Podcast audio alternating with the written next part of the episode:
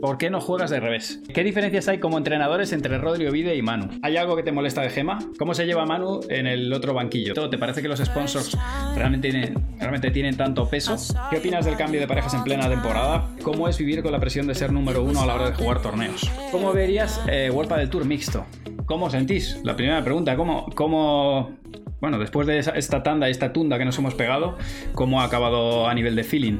Muy contentas, por supuesto, y sobre todo tranquilas y, satisfechas de que el trabajo se vaya viendo, porque es verdad que los primeros torneos, pues bueno, no, ya como ya sabemos, eh, no importa que se junten dos jugadoras que, están arriba en el ranking, ¿no? que la gente espera mucho de ellas y, bueno, hay que acoplarse, hay que, hay que saber eh, qué posiciones toma cada una, qué pelotas vamos. Eh, bueno, las dos creo que tenemos eh, muchas ganas de tocar pelota, de, dirigir ¿no? y, de, y de ganar puntos. Entonces no nos escondemos ¿no? dentro de la pista y bueno, hay veces que, que queremos ir las dos y también tenemos, hemos ido descubriendo ¿no? qué bolas es mejor que vaya una, qué bolas la otra y, qué es lo que nos viene bien como pareja. Entonces, eh, bueno, pues yo creo que estos últimos torneos se ha visto se ha visto ese cambio, esa tranquilidad de, saber lo que tenemos que hacer y, bueno, ha ido, ha ido muy bien. Así que bueno, más allá de ganar o perder, creo que estamos en la línea que, que queríamos y en la sintonía y el, el, eso, el conocernos cada vez más y que estemos tranquilas, sobre todo dentro de la pista, eh, haciendo, haciendo lo que debemos. ¿Cómo se gestiona eso cuando eh, no arrancáis mal en el primer torneo, pero os atrapáis un poco, empieza a, enquistarse ¿no? esa, esa definición de partidos, el cerrarlos, que siempre decimos que es lo más complicado, y sin embargo ahora de repente es como que se libera, ¿no? Es como que se regula o de alguna manera se, lubrica esa, esa, parte final de los, de los partidos. ¿Cómo lo habéis hecho a nivel mental? Porque nos pueden servir, servir a, todos los jugadores que te están viendo sobre todo eso, la palabra es, tranquilidad, es no tener prisa por cerrar, porque es verdad que el, juego se, se, está haciendo de una manera y se está consiguiendo eh, pues ir bien, pero claro, luego había que cambiábamos el chip, queríamos ganar cuando ya se acercaba el final, eh, queríamos ganar a lo mejor pelotas pues demasiado rápidas, eh, empezaban los fallos, eh, bueno, pues esa ansiedad ¿no? que, te genera el, que ya está aquí, que ya está aquí el cerrar el partido. Em, creo que se ha dado un, un paso en ese sentido de mental, de jugar, jugar, jugar y el resultado no, no hay resultado, es cada pelota. Y, bueno, yo en este caso que, he tenido que cambiar pues bastante eh, mi forma de jugar o bueno el tener más tranquilidad porque es verdad que a lo mejor antes pues tenía más eh, menos pelota y tenía que jugar eh, pues diferente. Y ahora pues tengo que ceder más, más espacio a Gema que me ayude más porque estoy recibiendo ahora más pelota y, y bueno, pues físicamente también, para poder aportar también cuando tengo mis, mis mis golpes buenos, pues estar en las mejores condiciones. Que si al final juego yo sola, eh, claro, al final llego mucho más desgastada a mi zona buena también, ¿no? Y no, no puedo marcar esa diferencia. Entonces ella me está ayudando mucho más y yo creo que eso se está notando también a la hora de, que yo juegue más fresa eh, en los momentos eh, que tengo la pelota cómoda. la primera pregunta es, ¿consideras que el pádel de mujer a nivel físico ha pegado un subidón? Con respecto a lo que teníamos hace dos, tres años? Sí, sí, totalmente. Sin duda, los partidos, eh, pues bueno, eh, son, están muy igualados, lo cual al final eh, las pelotas que, pasamos son muchísimas, hay mucho más cansancio, mucho más agotamiento y creo que, físicamente también para la hora de definir que los partidos no, no sean solo luego va, luego viene, pues al final las jugadoras pues tenemos que tener eh, pues esa aceleración o ese desborde en algunos tiros, porque si no eh, podríamos estar pasando bolas, la pista está más lenta estos últimos años y, es más difícil hacer puntos, con lo cual o, o intentas hacer algo diferente en cuanto a velocidad, desborde que implica el físico, pues si no es muy complicado. ¿Cuáles crees que, o sea, a nivel de pádel femenino, cuáles crees que son las diferencias eh, con respecto, o, hacia dónde evoluciona? Hemos visto claramente en el masculino que, bueno, ya, se ha pasado a, que no vale con no fallar, o sea, el número de errores se mantiene muy bajo, pero ya con, bajos errores podemos ver un Paquito que te comete un error no forzado en un set y sin embargo se te va a 15, 15-20 winners. En el caso del femenino, que creo que siempre va un poco por detrás en esa, le va a la zaga, pero siempre que lleva un pequeño retraso, pero ¿crees que va en el mismo sentido o sigue dominando como hasta ahora un pádel más defensivo donde se utiliza muchísimo el globo y lógicamente donde por potencia física hasta ahora por lo menos costaba más eh, definir? Sí, eh, tal cual, tal cual lo has dicho ahora al final. Creo que mm, es, claro, usamos mucho más el globo, tenemos menos definición eh, por arriba, excepto Gema y alguna más que, saca desde, desde detrás de la línea, pero si no, los puntos se hacen, como te digo, la pista está más lenta, cuesta definir y, hoy en día eh, todas las jugadoras tienen una, calidad defensiva brutal. Eh, entonces, bueno, el físico es determinante en para hacer puntos. Y luego es verdad que hay algunas em, parejas que juegan más a eso, ¿no? al tema defensivo, a que falle la otra. Hoy creo que, que no se está fallando tanto, eh, las chicas tampoco. Y, bueno, si encima le sumas el tener winner, pues yo creo que es eh, a lo que tiende la pareja que, que, que vaya a reinar, ¿no? Eh, por lo menos nosotras es un poco nuestra identidad el fallar poco y, bueno, es lo que nos gustaría, ¿no? Fallar poco y además tener mucho winner. Eh, no concebimos el solo pasar pelota, y, que falle la de nosotras queremos ganar pelotas. ¿Cómo verías eh, del Tour mixto? No lo veo. No lo veo, lo, lo puedo ver como exhibición o como, bueno, pero así como torneo donde, donde te juegues dinero y demás, al final es que eh, el pádel masculino es otro pádel, es así. O físicamente no podemos compararnos. Entonces creo que, los chicos jugarían muy cohibidos a la hora de pegar a la pelota. O no, y te, explotan. Pero... No, pero, pero no, no lo veo, no lo veo. Creo que que no tendría sentido hacer una competición oficial. ¿Cómo es vivir con la presión de ser número uno a la hora de jugar torneos? Pues bueno, eh, es algo que te, acostumbras porque ya después de tantos años, pues cada año estás en la terna, ¿no? de, que, bueno, en función de con quién juegues, pues a lo mejor más o menos, o gustas más o menos, pero bueno, eh, se lleva bien, pero yo siempre digo que bendita presión, ¿no? Que el que al que no le valoran que pudiera ser número uno, pues no se lo dirían, ¿no? Así que eso es que la gente eh, que tengo cualidades, que, confía y, bueno, es, es, bonito en cierta manera, así que nada, ojalá muchos años más. Eh, tener esta presión, ¿no? ¿Qué opinas del cambio de parejas en plena temporada? En tu opinión, eh, ¿qué solución darías? Eh, ¿Fechas, fichajes o, cambios en fechas concretas? ¿Penalizaciones de puntos? Mm, ¿Puntos en positivos a quien termina eh, la temporada? ¿Cómo lo harías tú?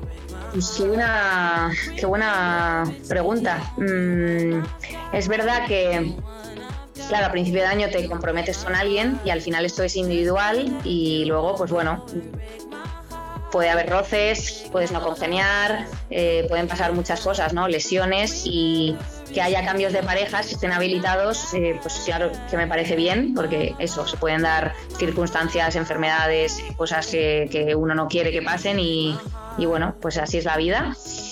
Mm, por otro lado, también estaría bien que no se pudieran cambiar eh, hasta, no sé, una fecha o algo, porque bueno, así también eh, tendrían que lidiar. Eh, es algo que me parece importante, ¿no? El que, la pareja también pues tenga que esforzarse y construir pues bueno, esa sintonía, ¿no? Y, ese, ese buen rollo para que dure y para que vaya bien.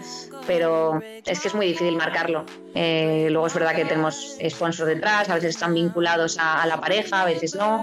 Entonces, bueno, son muchos hay variantes que se pueden dar. Eh, sí que, bueno, a lo mejor estaría bien premiar a las parejas que continúan a final de año y darle un punto de puntos. La verdad que no me lo había planteado, pues puede estar bien, sí. Esto es como los ejercicios que os hacemos los entrenadores. Te podemos penalizar o te podemos motivar, Te podemos dar dos puntos si la sacas por tres o te puedo penalizar si, si fallas la bandeja, ¿no? Pues son dos maneras. Muy bien valorar, valorar eso, la verdad, no, no lo había pensado. ¿Te parece que los sponsors realmente tienen, realmente tienen tanto peso o, son también damnificados en estos procesos de, rupturas de pareja como tenemos ahora? A ver, es, es algo que, que, está ahí y que hay gente que lo tiene más vinculado que otros y a lo mejor cuando tengan dudas de si seguir o no, pues eso puede ser un factor eh, determinante para a lo mejor seguir o no. Pero desde ya te digo que si tú no estás bien y no quieres continuar, yo creo que los jugadores que conozco, mm, o a lo mejor en mi caso, nunca, nunca he, mm, ay, ¿cómo lo digo? Nunca he priorizado, priorizado el dinero al estar yo bien, ¿no? Y estar a gusto y estar con ilusión. ¿Cómo se lleva Manu en el otro banquillo? Preguntaba Eva Muno. Pues yo intento no mirar.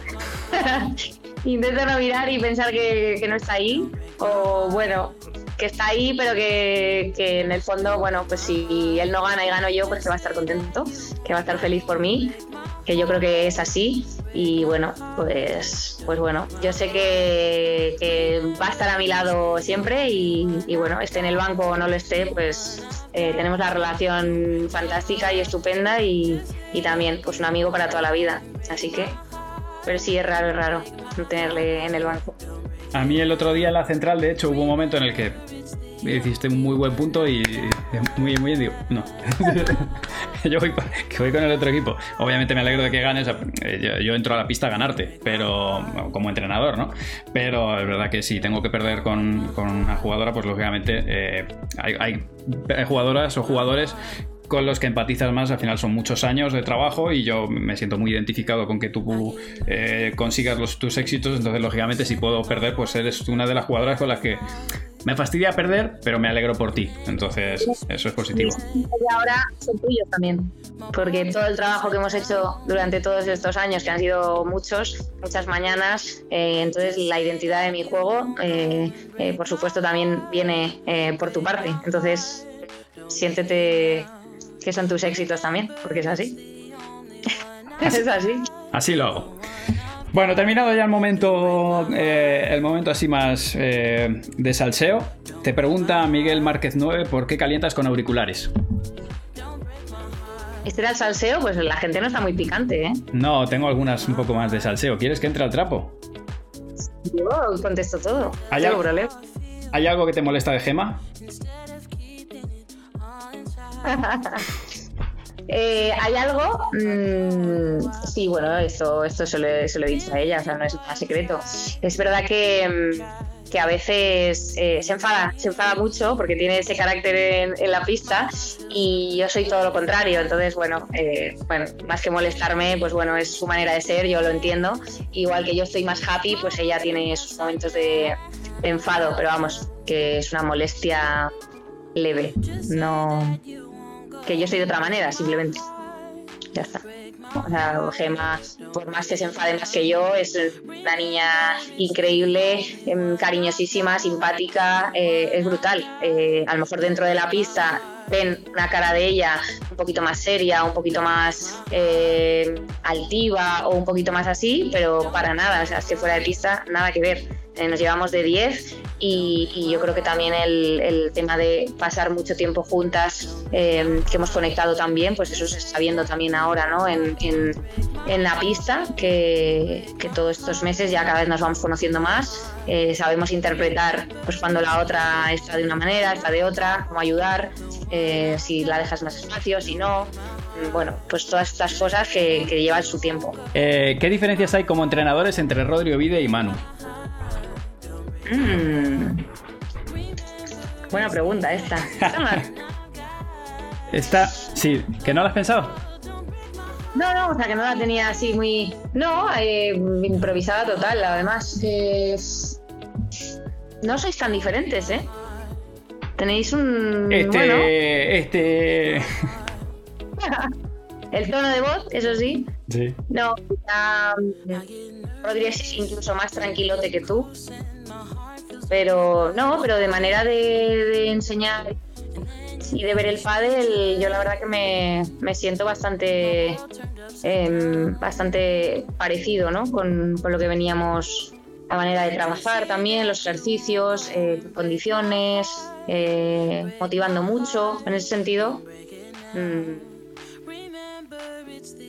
bastante parecido. Mantenemos la línea entonces. Perfecto. Es que te preguntan aquí, dice, bueno, venga, te lo tiro, que me has pedido salseo. ¿La separación con Ari fue por temas personales entre ellas o porque eh, considerabas que tenías eh, un mejor proyecto con Gemma?